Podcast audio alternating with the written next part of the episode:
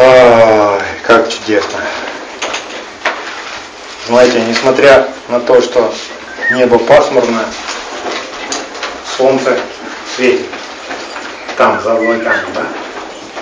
В Царстве Божьем в нашем доме ничего не изменяется. Этот мир, он потрясаемый.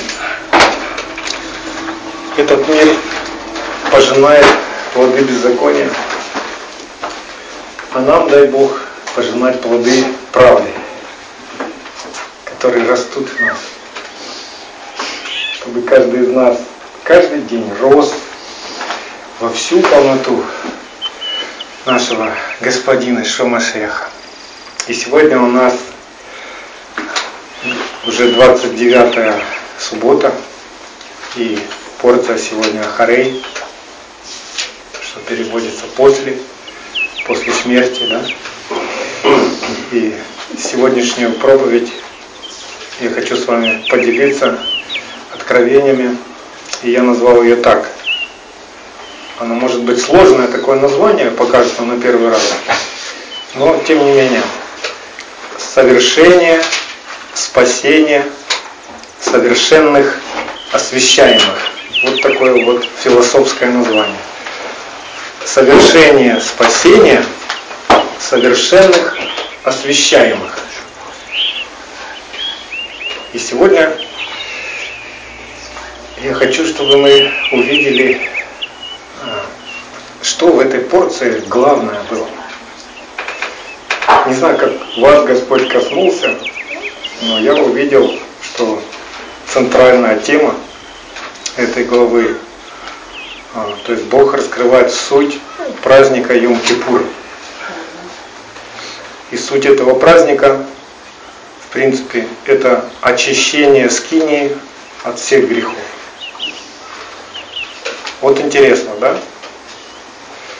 Давайте откроем Левит 16.34. Левит 16.34. «И да будет сие для вас вечным постановлением очищать сынов Израилевых от всех грехов их однажды в году. Как видите здесь, в принципе, нам омываться и очищаться надо каждый день, да, на земле. Но здесь что-то иное. Здесь говорится один раз в году.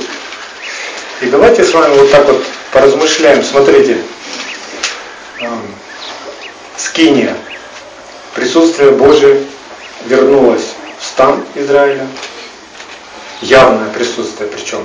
Но тем не менее, что происходит в скине? В скине продолжает литься кровь жертвенных животных, да, угу. которые приносятся, чтобы очиститься от грехов. То есть священники работают, трудятся каждый день там. Хотя присутствие Божие есть. И это такая вот интересная, интересный такой момент – что происходит в сердце верующего. В принципе, ведь каждый день в нашем сердце что-то похожее происходит. Внутри нас скине, внутри нас поселился святой. И каждый день нам есть в чем, с чем разбираться в своей жизни. Да? Нам есть а, о чем молиться, мы нуждаемся в прощении. Интересно, да? Почему вот так происходит? Почему спасенному по вере человеку нужно со страхом и трепетом совершать свое спасение? Как Павел писал филиппийцам 2.12. Со страхом и трепетом совершайте свое спасение. Подождите, я спасен. А мне нужно еще совершать спасение. И к тому же еще нужно страдать, пребывая в Машехе, чтобы потом прославиться с ним, да? Как римлянам 8.17 написано. Если с ним страдать, то с ним и прославимся. Что за сценарий? И секрет тут вот в чем. Чтобы понять, что написано в конце книги, нужно знать начало книги, начало Писания. И если человек не понимает, что в начале Писания, то в конце, конечно же, он может а, мыслить превратно, то есть искаженно. Вот смотрите, допустим, в конце, в одном из посланий последних, это послание к евреям 10, 14, написано автором такая вот фраза о Машехе. Ибо он одним приношением навсегда сделал совершенными освящаемых. Иешуа своей жертвой на Голгофском кресте навсегда сделал каждого из нас совершенным, освящаемым. А вот смотрите, а, как этот стих звучит в переводе Стерна. Ибо одним приношением он навеки привел к цели отделенных и освященных для Бога. Вот здесь уже более ясно, да? То есть, если я сделан Машехом совершенным, нужно ли мне совершенствоваться? Да. И мы, нам нужно ясно понимать, что произошло на кресте, и что сейчас происходит в моей жизни, и что будет происходить дальше. И вот об этом Бог учит нас уже ну, в Торе.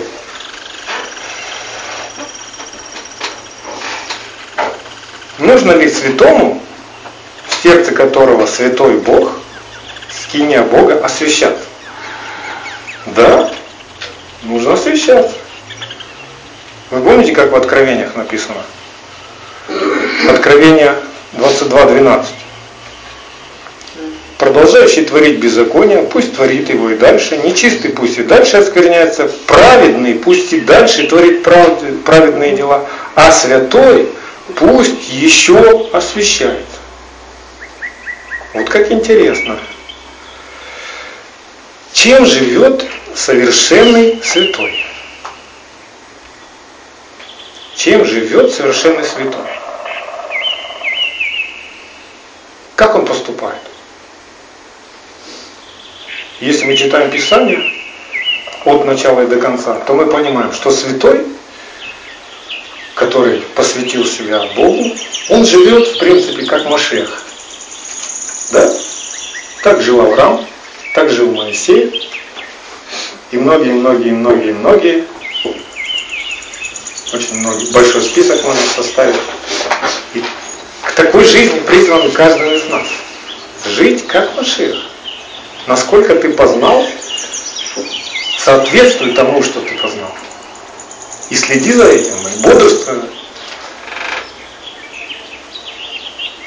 Любой верующий, почему так происходит, да, почему нам надо освещаться еще?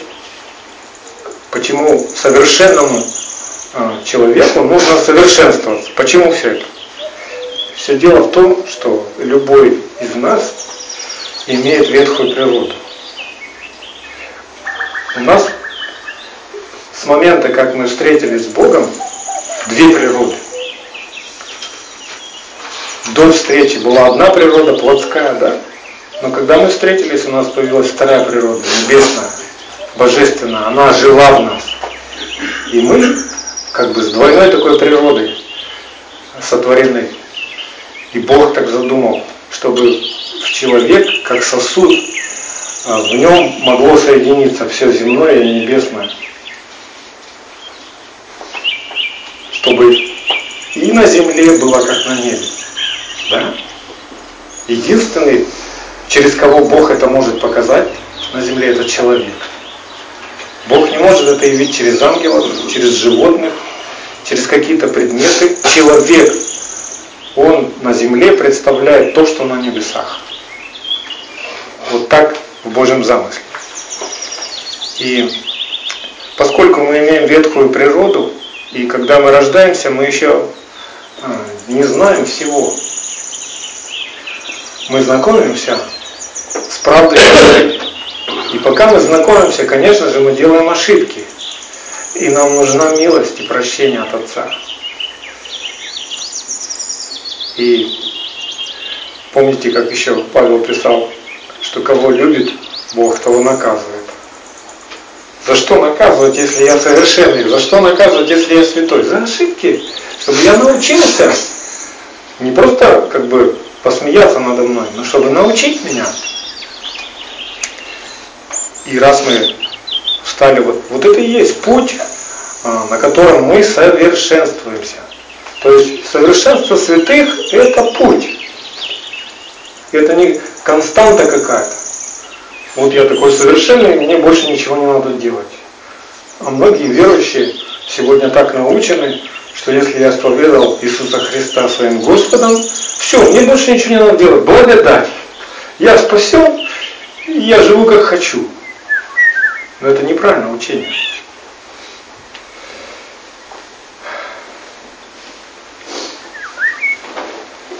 Как вы считаете, святой, освященный, совершенный, верующий, может грешить? Ну как, происходят грехи в его жизни? Да, это истина. Написано об этом в первом послании Иоанна. Первое послание Иоанна 1, с 8 по 10 стих. Если говорим, что не имеем греха, обманываем самих себя, и истины нет в нас. Если исповедуем грехи наши, то Он, будучи верен и праведен, простит нам грехи наши и очистит нас от всякой неправды. Если говорим, что мы не согрешали, не согрешили, то представляем Его лживым, и Слова Его нет в нас. И очищение, о котором мы сегодня с вами размышляем, это процесс нашего взросления, я бы так сказал. То есть оно происходит по мере того, а, как Слово Божье встречается тебе и вселяется в тебя. Вот вселилось Слово, ты вырос. Вселилось Слово, ты вырос. А, мы ж не можем сразу, как бы, когда мы произнесли первую молитву Богу свою в покаянии, да, сразу вместить все познание о нем в себя и сказать, все, мы знаем теперь все слово. Хотя это предложено Богом нам как, как проект, да? Вот все мое твое. Я могу согласиться, могу сказать, нет, мне, мне надо только процветание, мне надо только здоровье, мне надо только, чтобы у меня был муж, мне надо только, чтобы у меня была работа, а остальное, в принципе, меня не интересует нам предложена вся полнота. И мы ее кушаем день за днем. И по мере того, как мы кушаем, мы познаем Бога и растем, и очищаемся. Помните, как Ишуа говорил, вы уже очищены через Слово, которое я проповедовал вам. И мы получаем откровение из Слова, и это момент, когда Бог предлагает нам свою святость. Когда мы соглашаемся и поступаем, как говорит Слово, мы очищаемся от греха. То есть мы познаем истину и делаемся свободными. Другого рецепта нет. Это такой процесс, и он должен происходить каждый день. И каждый год. И Бог знает, Он, он сам задумал такой процесс нашего освящения, нашего возрастания, нашего воспитания. Как любой отец, да, а, когда у него рождается а, ребенок маленький, он наперед как бы уже думает, а, как его обеспечить, чему его научить, как ему открыть хорошее, как его оградить от плохого, да? Есть любой отец, он воспитывает дитя, он вкладывает в дитя всего себя, всю свою правду, всю свою суть. Вот так и наш Небесный Отец. Мы растем, когда мы слушны, послушны Ему. Когда мы не послушны, мы не растем. Как Господь говорит, если захотите и послушаетесь, будете вкушать благо. То есть вам будет хорошо, если захотите и послушаетесь. А если не захотите и не послушаете, что мы будем вкушать? Мы будем вкушать от дел своих. Мы будем вкушать вот те нарушения, те сбои в своем теле будем даже чувствовать. Там болит, тут скрипит, там дыра, тут дыра. нам нужно учиться, и Бог, Он знает, что это все, ну как это как, как школа какая-то должна пройти, чтобы мы выросли. Если мы посмотрим на жизнь Ишуа, то до 30 лет, как бы мало о нем что написано.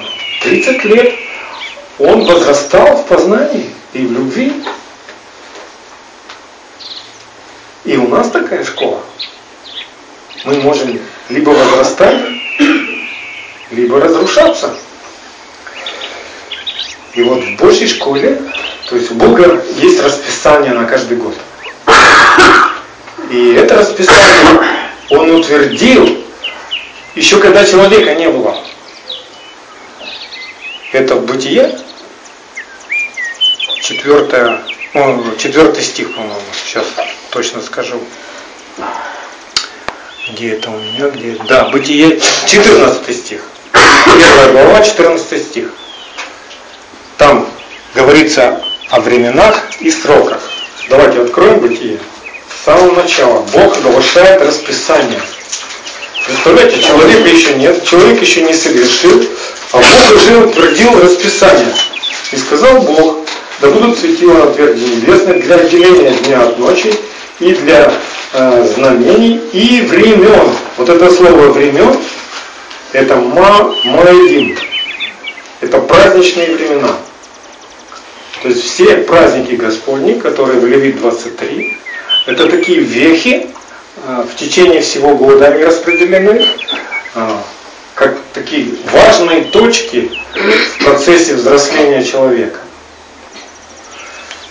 И вот сегодня а, в этой порции Бог нам раскрывает суть одной из вот этих важных таких остановок, точек да, на жизненном кругу, в жизненном процессе возрастания человека.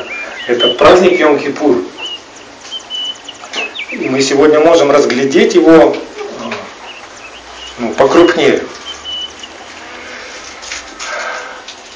Давайте будем смотреть на нашего господина Ишуа Машеха. Он всей своей жизнью показал пример, как должен жить и как может жить человек, пребывающий в Боге.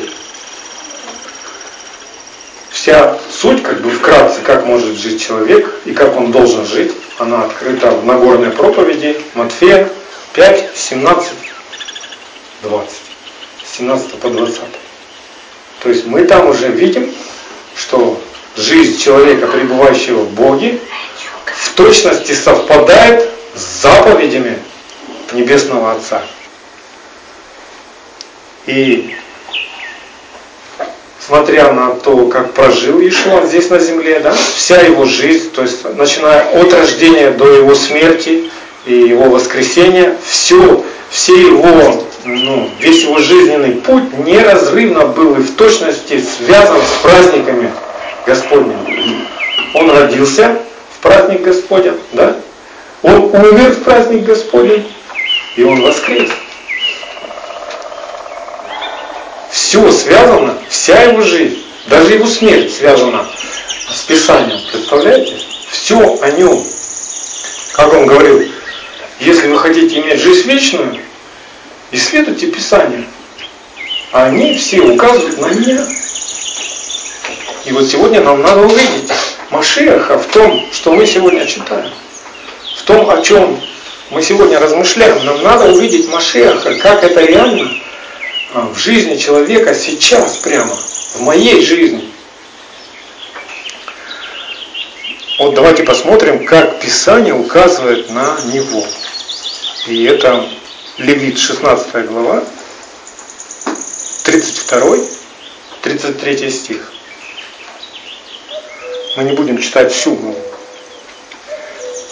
Очищать же должен священник, который помазан и который посвящен, чтобы священнодействовать ему вместо отца своего. И наденет он длинные одежды, одежды священной, и очистит. И вот смотрите, подчеркните у себя, что очистит. Святое святых. Как это? Оно же святое святых. От чего его очищать? Дальше. И скинию собрания, так мы же все святые. И жертвенник чистит, и священников, и весь народ общества очистит. И это все только Машех мог исполнить.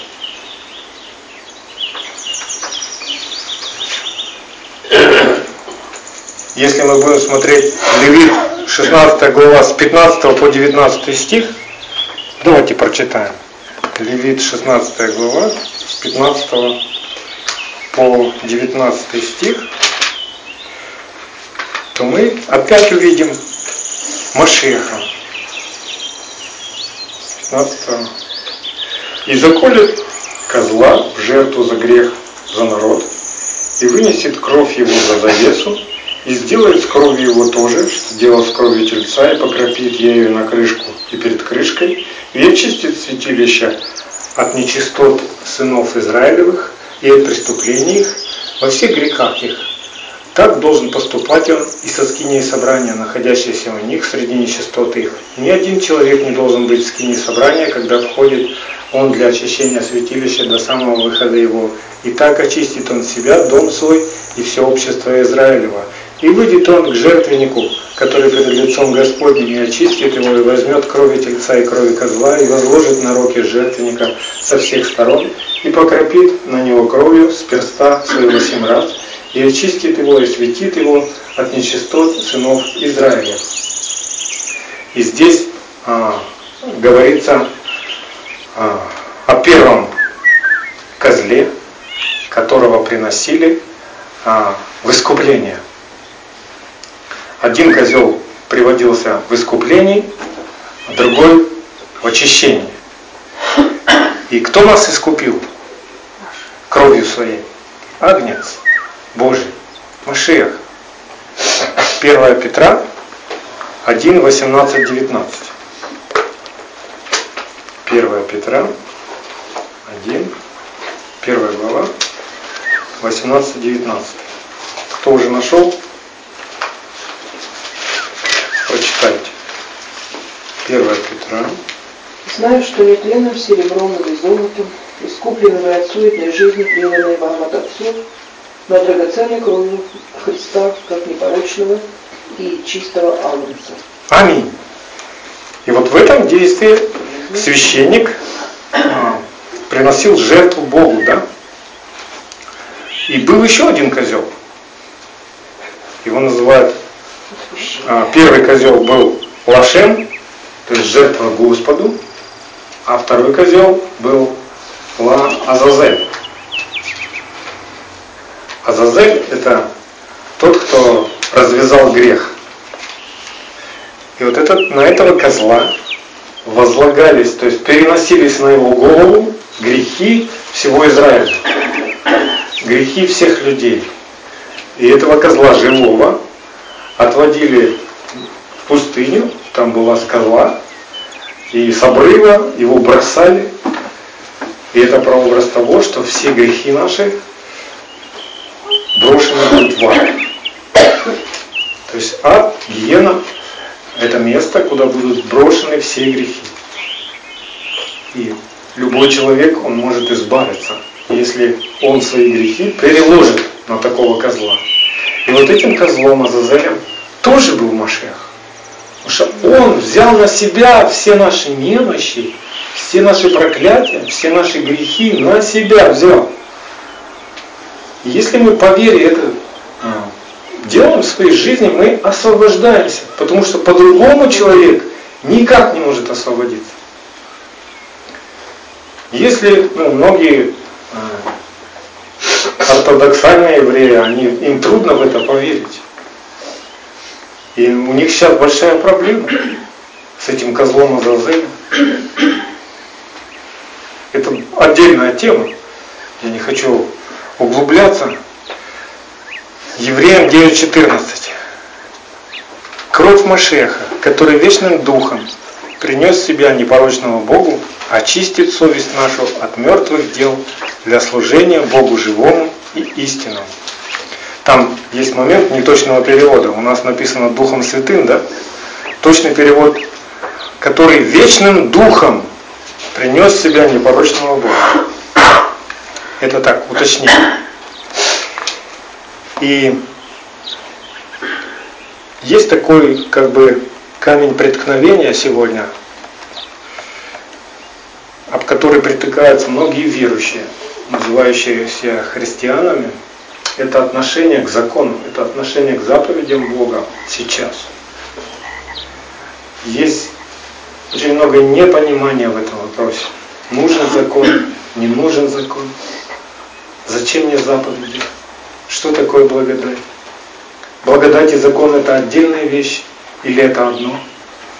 Очень много сегодня людей еще не понимают того, что Бог открывает нам. И это преткновение, оно стоит на неточном переводе. Это одно. И вот в том скрытом смысле, как мы в прошлый раз говорили, что при чтении Ветхого Завета покрывало лежит. И они не понимают, что там написано, потому что неправильно научены. И это Евреям 10.1. Евреям 10.1. С этого места с вами сегодня порассуждаем. Откройте послание Евреям, 10 глава, 1 стих.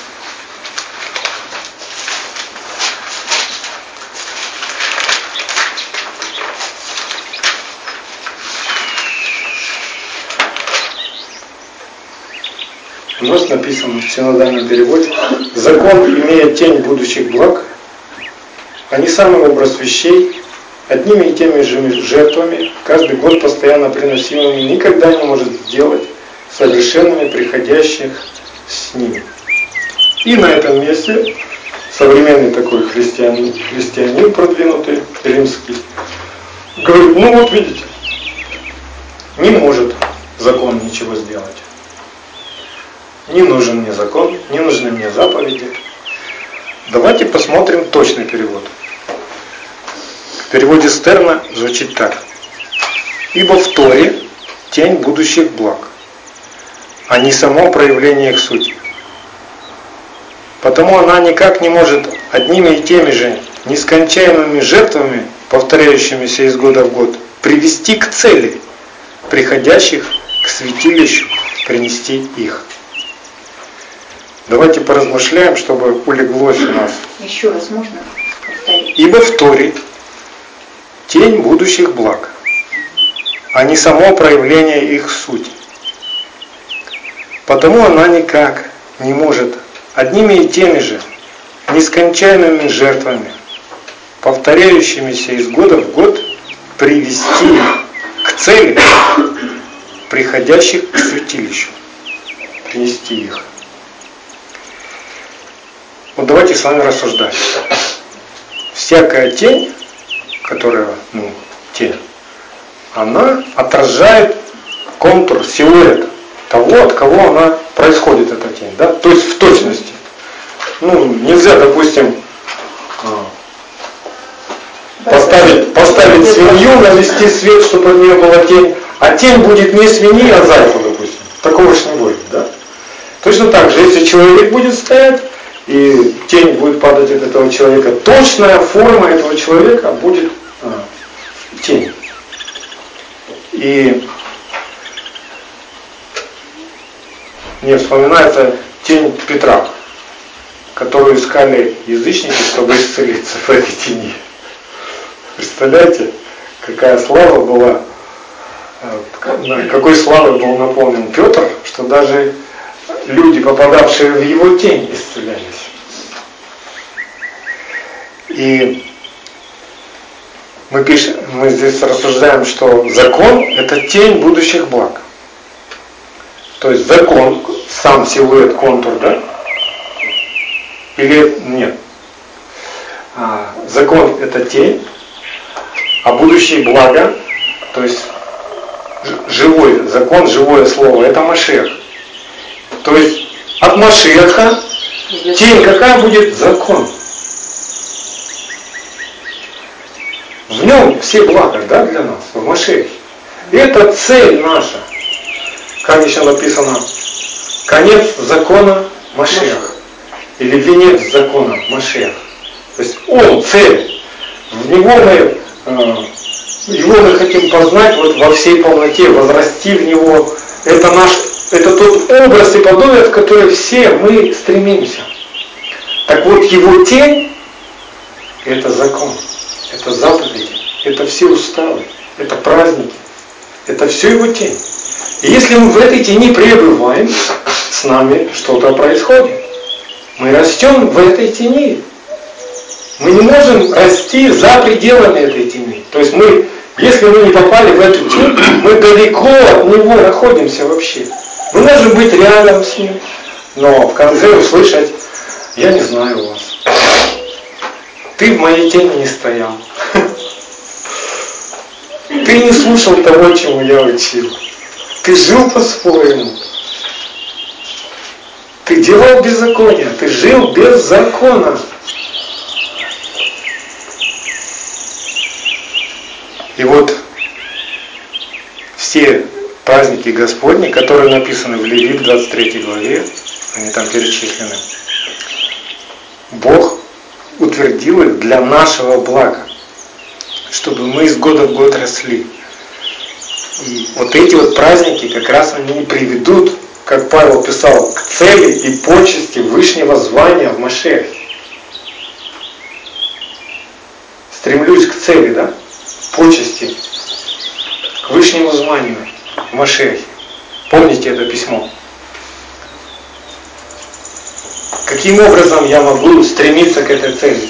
Пребывая в этой тени, исполняя заповеди, проводя жизнь такую же, какую показал нам пример Машех. Машех в точности соблюдал все праздники, все заповеди, нигде их не нарушая.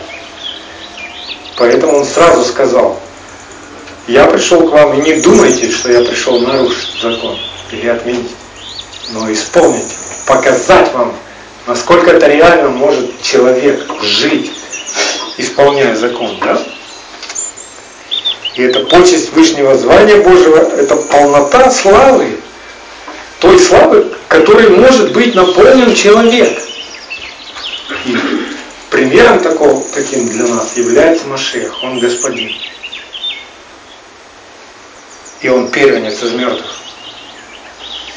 И он та цель. Вот Римлянам 10.4 где у нас написано конец закона, Маш Христос, да?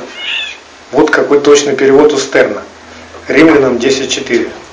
Так как цель, на которую указывает Тора, это Мессия, предлагающий праведность всякому, кто доверяет Богу. Современные христиане понимают конец закона типа, ну все, закон закончился. Теперь можно жить без всяких заповедей, без всего вот этого вот иудейского. Я же сказал Иисус, и все. Да, просто надо сказать Иисус мой Господь и все. Но это не точное учение, это обман. А теперь с вами порассуждаем.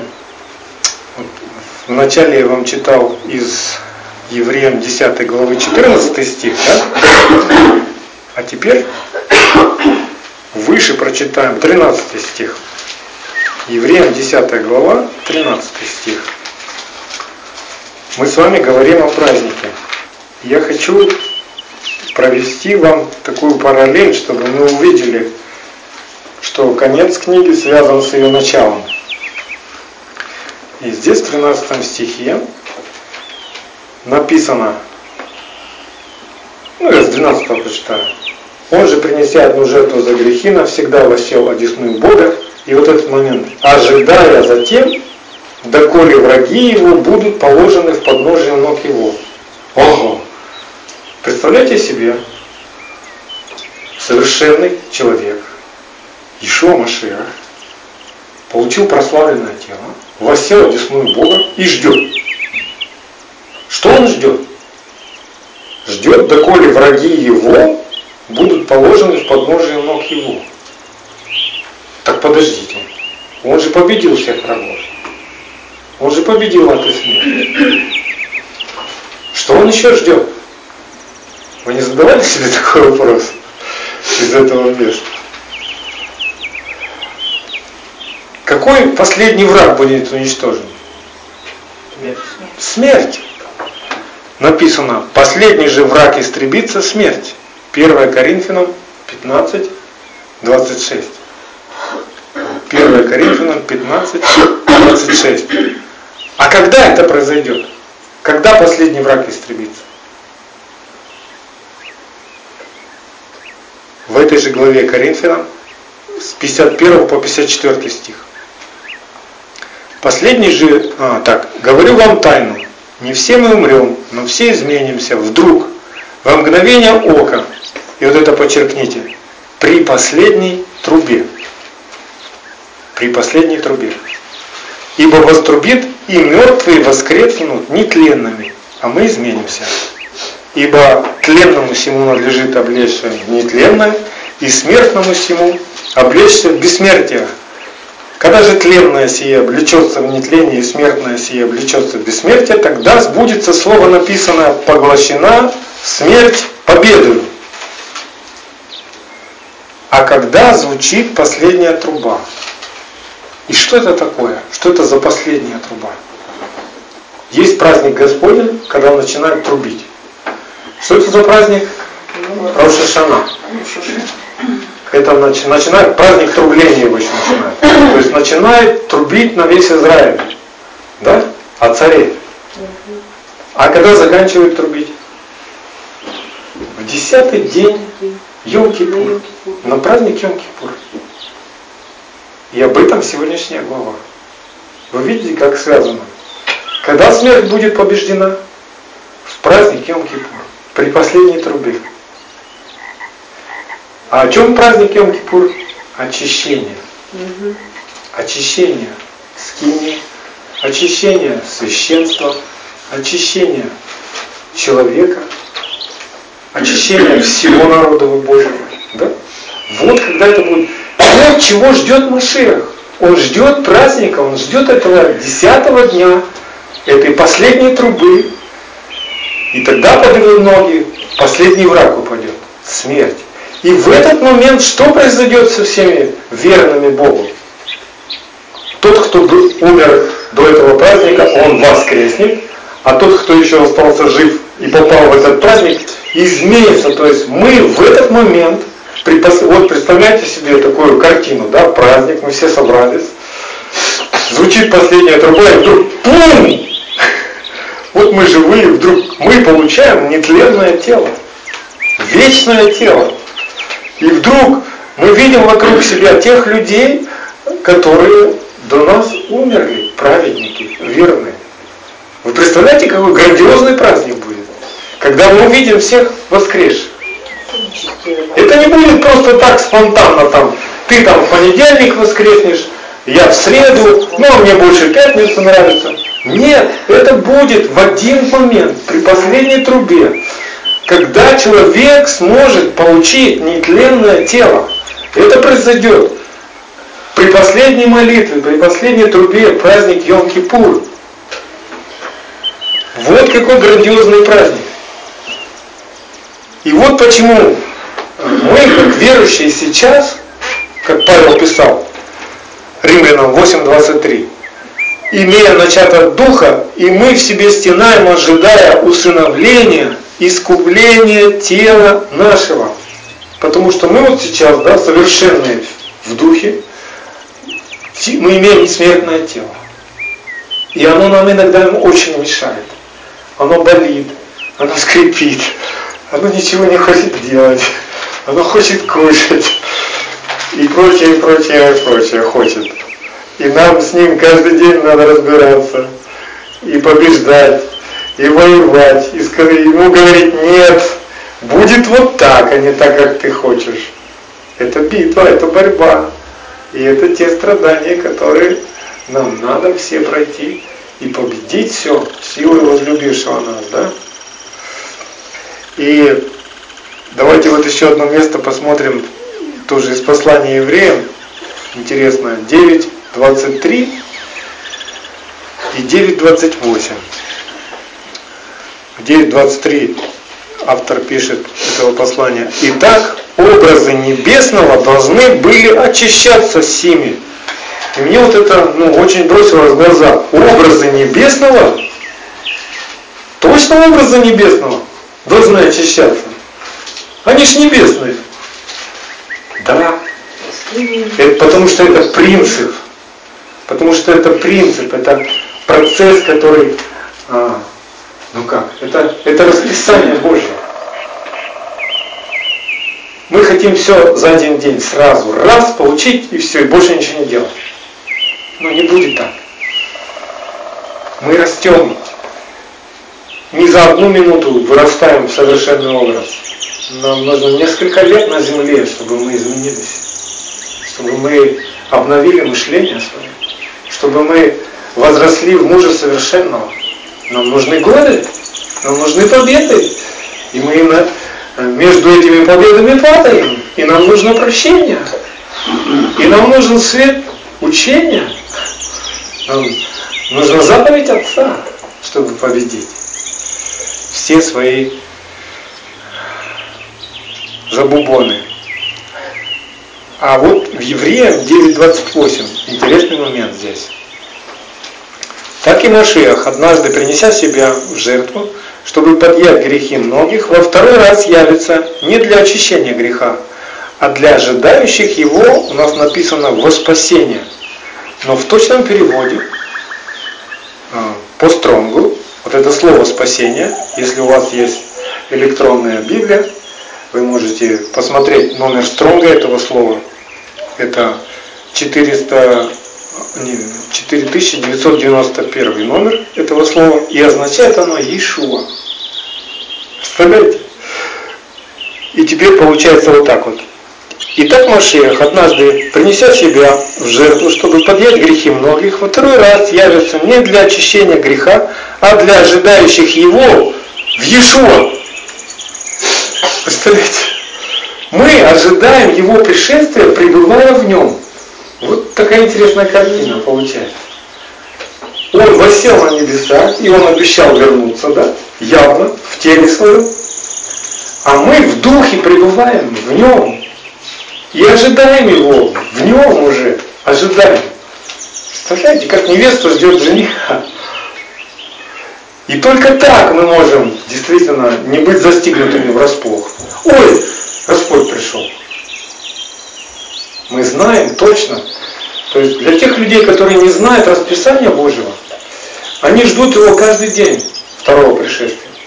Они могут ждать его зимой, когда снег, когда морозы, или там весной.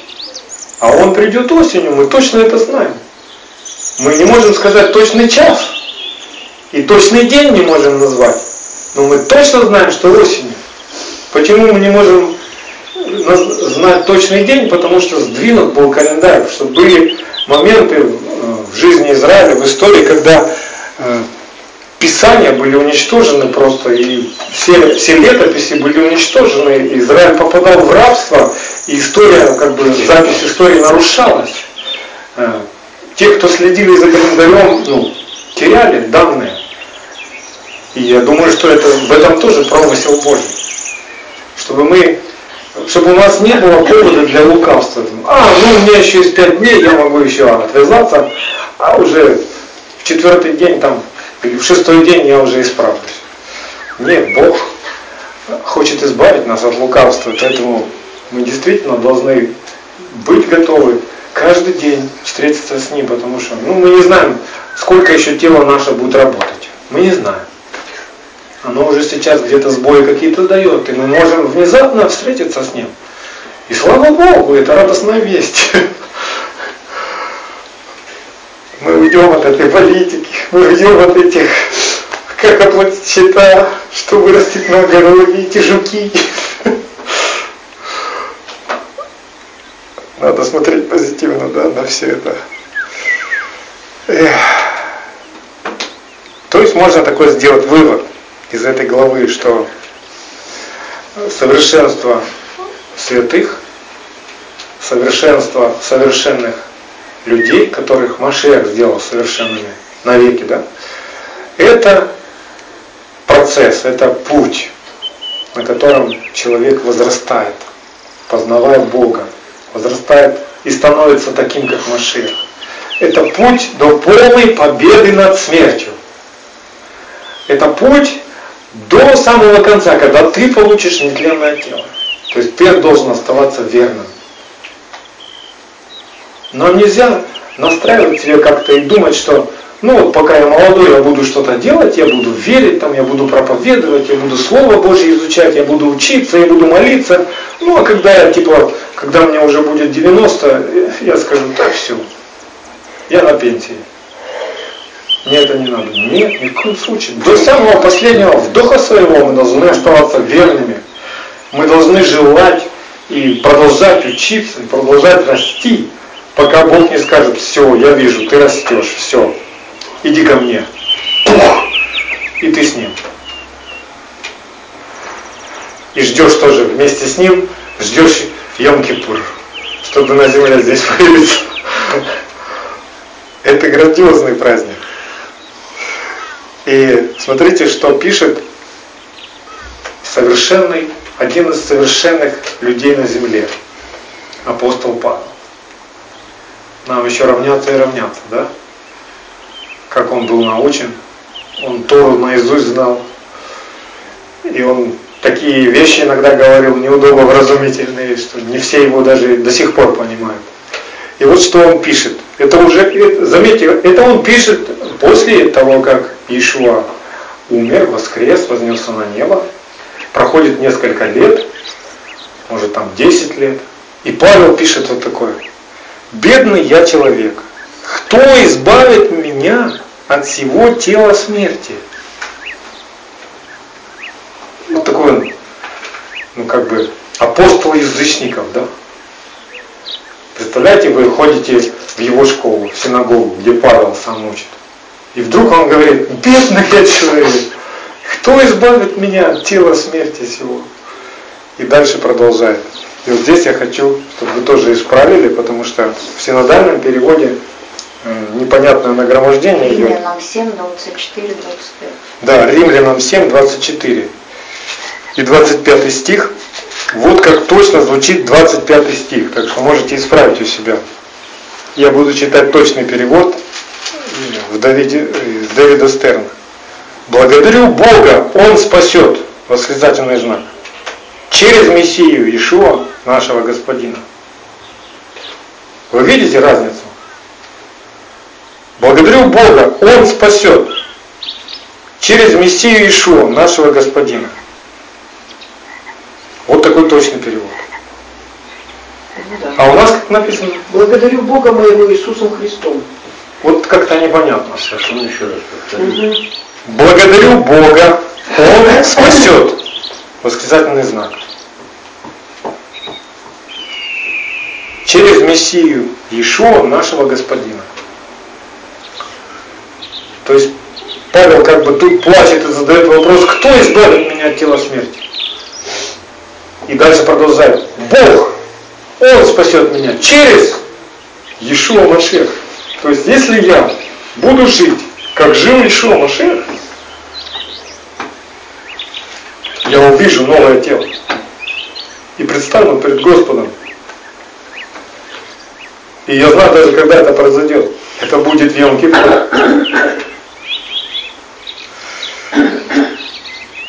Вот что я сегодня хотел вам сказать.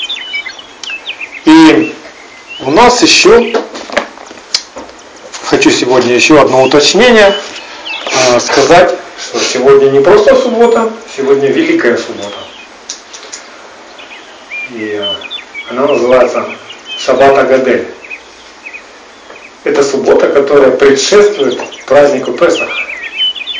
И такая первая суббота была 10 Ниссана в исходе в 12 главе, когда за 4 дня до Песах, до той ночи, Бог повелел израильтянам привести ягненка непорочного, да, в каждый свой дом и привязать его к ножке стола или кровати. И обещал в эту ночь избавить от смерти тех, кто поступит так, как Бог сказал поступить. Чтобы потом 14-го Ниссана закололи этого ягненка, кровью намазали косяки, и тогда смерть пройдет мимо. И одним, одно чудо, которое вот было такое шокирующее, да, а, оказывается, ягненок был идолом в Египте. То есть он являлся и, и, ну, животным, священным и животным для египтян. И когда евреи стали это делать, египтяне, соседи, они видели и говорят, что это вы делаете? Зачем вы привязали нашего идола у себя дома за ножку стола? А ему евреи говорят, а мы его еще и заколем через четыре дня. И кровью его намажем косяки. И египтяне были в шоке вообще. Как это? Ихнего идола вот так вот сделать, и что вот так вот будет? И хочу вам сказать, что это было самое лучшее время для спасения даже египтян самих, потому что мы знаем из Писания, что вместе с пятой частью Израиля, тогда в ту ночь из Египта вышли множество а, язычников, которые присоединились к народу Божьему. И там были представители всех 70 народов. Вот эта толпа вышла, пятая часть Израиля вышла, и представители 70 народов вышли тогда. То есть они действительно поверили тогда, что Бог такое может сделать. И те, кто поверил, те избавились от смерти. И поэтому как бы вот эта суббота, которая выпадает перед праздником Песах, она называется Великая суббота. И хочу э, также вам как бы коротко, вы можете себе записать, если кто-то не знает, как провести седер в Песах у себя дома, потому что из Писания мы знаем, что по домам должны были это делать, да, израильтяне, каждый в доме своем. И если там, то есть могли соединиться, если ты одинокий, там ты можешь соединиться и в одном доме с другими людьми тоже сделать Песах. Мы знаем, что э, Песах не мог совершить человек, который не принадлежит к Израилю. То есть язычник не может совершить Песах. Только тот, кто является частью народа Божьего, может сделать это. Чтобы стать народом Божьим, тебе надо признать Бога Израиля и жить по его заповедям. Да? В точности. И вот я хочу вкратце, чтобы записали каждый себе э, седер. Что такое седер? Это порядок проведения праздника. Ну, такой схематично я вам укажу, какие моменты в этом празднике, а, чтобы вы дома делали. По пунктам просто буду говорить, как, как и что делать. Мы в прошлом году делали это, ну, не знаю, запомнили или не запомнили. Я сам многих вещей еще не помню. Мы только учимся. Это будет наш второй Песах. И первое, с чего начинается этот праздник, а, есть 14 Ниссана, это день приготовления, да? И вот после полудня, 14 Ниссана, это будет понедельник, после полудня надо избавиться в доме своем от всего квасного.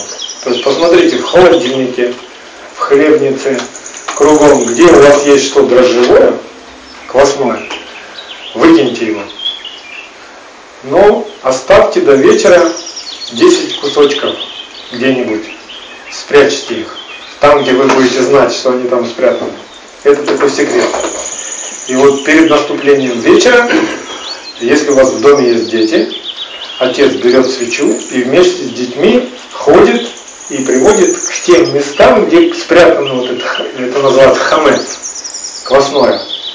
Находят все эти кусочки, а, заворачивают его ну, в бумагу, там, не знаю, в салфетку и сжигают все вместе, то есть становятся вокруг и сжигают а, этот хамец.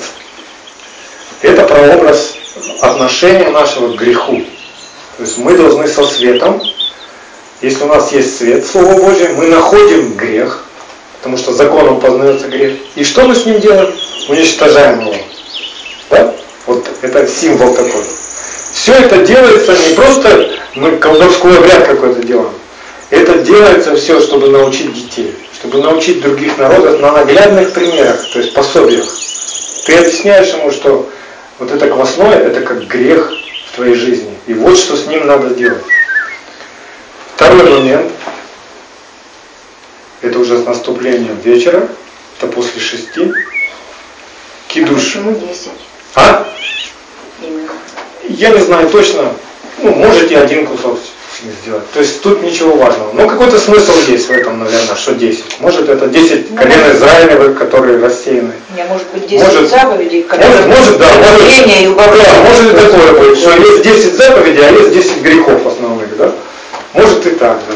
То есть кто как размышляет и кто как может истолковать из- по Писанию там, детям, да. Мне кажется, что то, что Валя сказала, это больше подходит. Есть 10 заповедей, и, соответственно, значит, 10 грехов есть. Основных таких, да? Вот, которые надо сжечь. Второй момент пишите. Это первая чаша. Вообще надо приготовить у себя на столе 4 чаши с вином. Порции сами себе определите. Ну, конечно же, чтобы вы не опьянели совсем. То есть 4 чаши у вас должно стоять у каждого человека на столе в идеальном виде. Может быть это маленькие стаканчики какие-то с вином или с виноградным, Каждому, с виноградным каждому. Да. 4, 4, Да, 4 да, у прибора. каждого человека четыре чаши. И вот первую чашу пьют, то есть произносят благословение над чашей. Благословен ты Господь Бог наш, даровавший нам плод виноградной лозы. Вы знаете, как благословлять, да? Вино. Или еще не знаете? Это чаша освящения. Исход 6.6. Исход 6.6. И Господь говорит, выведу вас, отделю вас из Египта, от угнетения египетского. Дальше. Следующий момент. Не помню, как он в иврите называется. Это третий уже. Да, третий момент. Третий этап, будем так говорить. Это... Ой, как же он вылетел у меня из головы. Я еще не помню всех слов, как оно на иврите звучит. Э, Короче, вы берете пучок зеленой травы, и у вас на столе, конечно, вы заранее должны приготовить пучок зеленой травы, петрушка, допустим, да, или чесночок там молоденький. И у вас должна быть посудина такая, чашечка с рапой, ну, соленый раствор, крутой такой соленый раствор. И вот этой зеленой травой своей вы макаете в чашечку и съедаете эту траву. Это как прообраз слез, рабства. А зелень – это ну, плод земли. То есть мы должны быть счастливы, мы должны зеленеть, но мы встречаемся со слезами, да, и мы плачем. И от чего мы плачем? От беззакония, от грехов мы плачем. Ну, это как детям рассказывать. Понятно этот момент, да? Дальше идет четвертый момент. А, Вы берете, у вас на столе должно быть три лепешки мацы, или как, три куска мацы, переложенные салфетками. Вы благословляете хлеб двумя руками. Ну, знаете, как хлеб благословлять? Двумя руками поднимаете его, говорите, благословен ты Господь Бог наш, владыка вселенной, даровав, произрастивший нам из земли хлеб.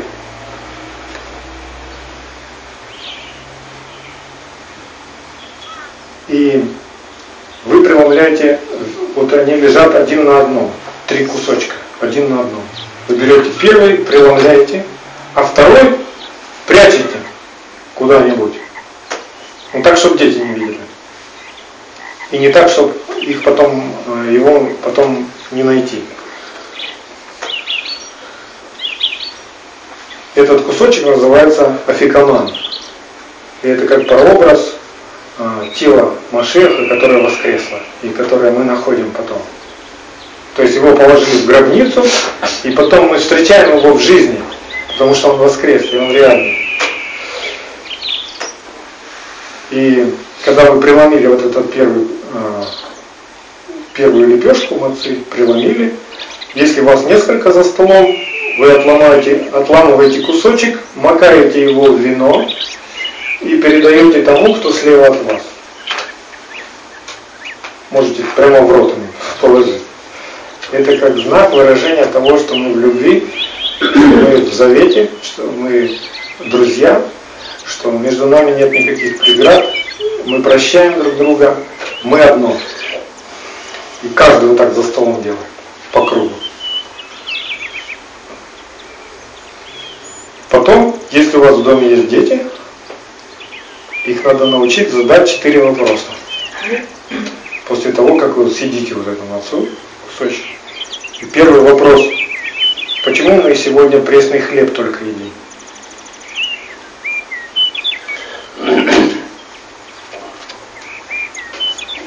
И берется отрывок из исхода, 12 глава читается. И второзаконие, 6 глава, с 21 по 25 стих. Второй вопрос дети задают. Почему горькие травы? Объясняйте им, почему горькие травы. Третий вопрос. Почему в соленой воде? Почему соленая вода? И третий вопрос, ой, и последний вопрос. А, вот еще такой момент, я не знаю, насколько это реально и практически можно дома устроить, но как-то надо подумать, чтобы мы могли возлежать за столом. А, кстати, есть очень хорошее видео. У кого из вас есть интернет, компьютер, а, у меня на страничке есть, или я могу вам на флешку скинуть. Там полностью как бы видео показано, как СДР проводится по Писанию.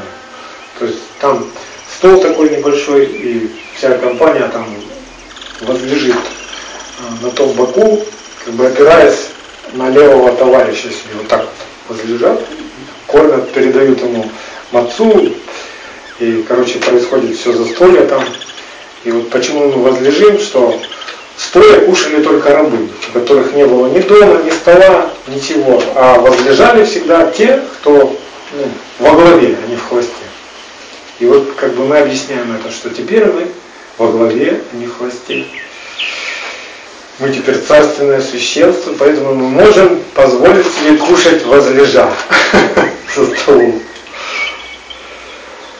Вот. А, дальше идет это уже шестой момент праздника. Вторая чаша выпивается. Точно так же произносится благословение чаши и выпивается. И это чаша избавления. Избавлю вас. Седьмой момент. Три бутерброда надо сделать будет. Запишите себе. А что с третьим кусочком мацы? Ну, кушать потом. Кушать. А. То есть по мере того, как все это происходит, кушаете просто мацу. Первый бутерброд маца, и на нее ложится тертый хрен. Это как прообраз вкус греха, рабство, проклятие. Когда вы кушаете хрен, вы понимаете, что у вас горько во рту. И вот так вот у нас должно быть отношение к греху. Второй такой бутерброд, ну их еще называют как-то бутерброды Гилеля или что-то такое я слышал, так называют. Это мудрец один был. Это он так первый начал делать. Только поймите, что вот это все не просто какие-то магические действия мы делаем. Это все наглядно для нас самих, для познания Бога через все это, и для того, чтобы научить того, кто первый раз, вот, ну, ребенок может быть, или гость у вас будет, который покаялся недавно. И впервые он по-настоящему Песах отмечает. Не с куличами и крашенными яйцами. Вот, второй бутерброд ложится маца, на нее ложится хрен и харасет.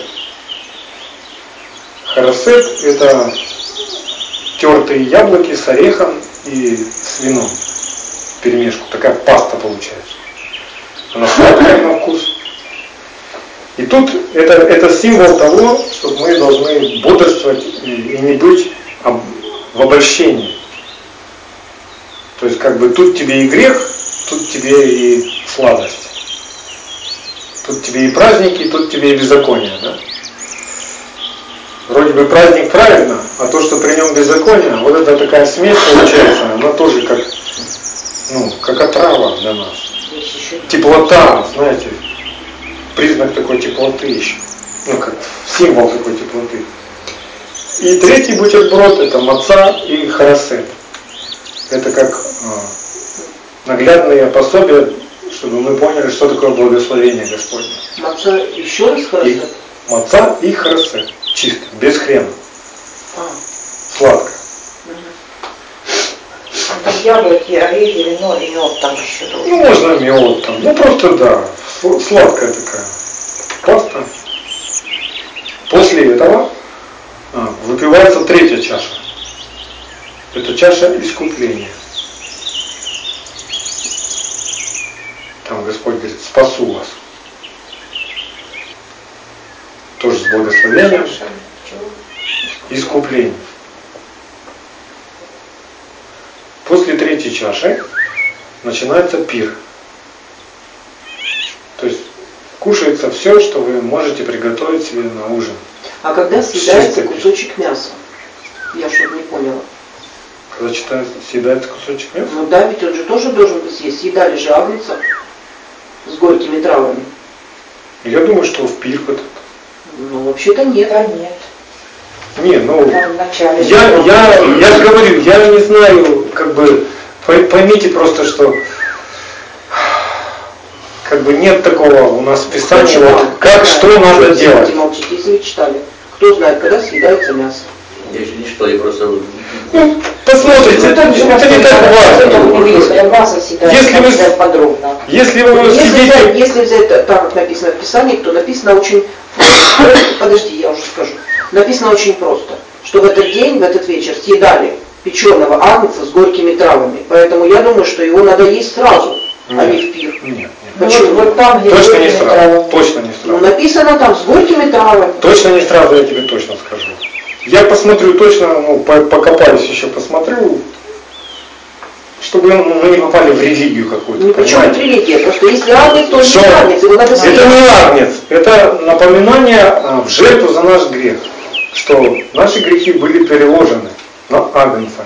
Это просто напоминание. Но Потому что съешь ты его, не съешь ты его, это на тебя никак не влияет. Это просто, чтобы ты мог научить людей, что, ну, детей своих. Нет, что- ну, Если мы хотим все делать, что то что. Это воспоминание, о той ночи. Я ж не говорю не есть. Именно магнии. Всё. Я же говорю, как, когда его есть. Подожди. Мы можем есть его вот после этих трех бутербродов и чаш. Нет, нет. Он естся вместе, кушайте вместе с травами, кушайте. Раз это так вот прямо, Нет. ну кто оно важно для вас? Ну, если Потому что кроме, кроме этого еще там, Для еще там должно разбиться яйцо. То есть быть вареное яйцо в скорлупе, Понимаешь, печеное. печ- ну или печеное, или свареное, не, неважно как, яйцо. Ну, мы смотрели, печеный. Да ну это, Мы тоже это уже кто как, кто как придумал.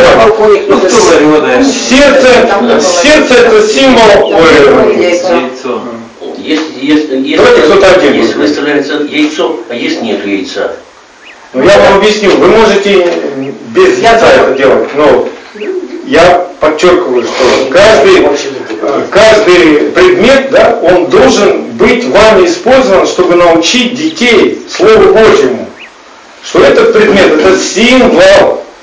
Это не какой-то магический предмет, и если ты вот это съешь или не съешь, то хана тебе. в А я- слышал, я слышал, я, как Бог тебе откроет. Я думаю, что Писание Яйцо, яйцо может быть символом э, сердца фараона, которое долж- должно было разбито быть. Подожди. И оно разбивалось, и потом ну, съедали. Хорошо. Есть другие версии. Давайте так. Давайте мы посмотрим, что Писание написано. Версий очень много. Самая короткая версия написана в Библии. Да. Есть печеное мясо, горькие травы, соленая вода И маца.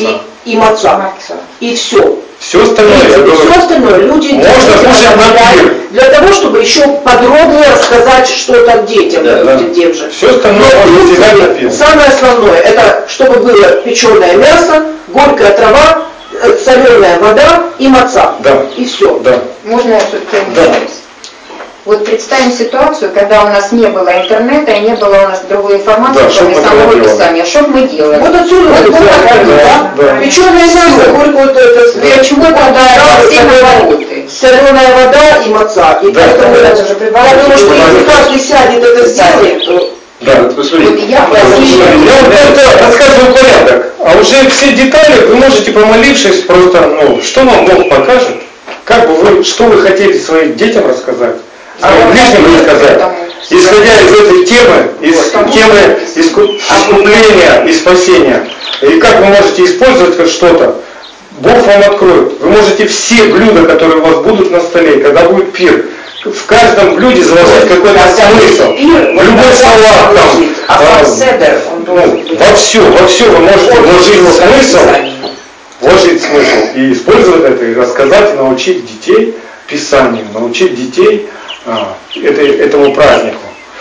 Вот после того, как вы покушали, пир прошел, да, а, тогда нужно, чтобы дети или кто-то, ну, если нет детей, кто-то из участников нашел вот тот спрятанный, завернутый в салфетку а, кусок мацы, ну, лепешку эту. И это вы можете рассказать также Евангелие в этом, что когда Машех умер на кресте, его завернули в плащаницу, отнесли вокруг, и потом как люди, как люди встретили воскресшего Машеха, да? То есть вот этот момент можно еще вот так вот использовать. И он хлеб жизни для нас. И его съедаем, преломляем и съедаем. И после этого фикомана выпивается четвертая чаша. Чаша прославления. Чаша завета.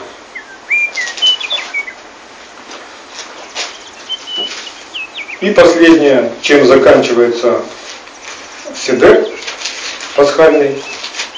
Все, кто сидят за столом, говорят друг другу такое пожелание. В этом году, допустим, если вы в Никополе, в этом году в Никополе, в следующем году в Иерусалиме. Вот такое пожелание. Имеется в виду небесный Иерусалим. То есть мы ждем этого города, мы ждем там наше жительство, да? Мы знаем, из, из какого мы царства. Ну, это как бы очень вкратце так. Но я просто прошу вас, чтобы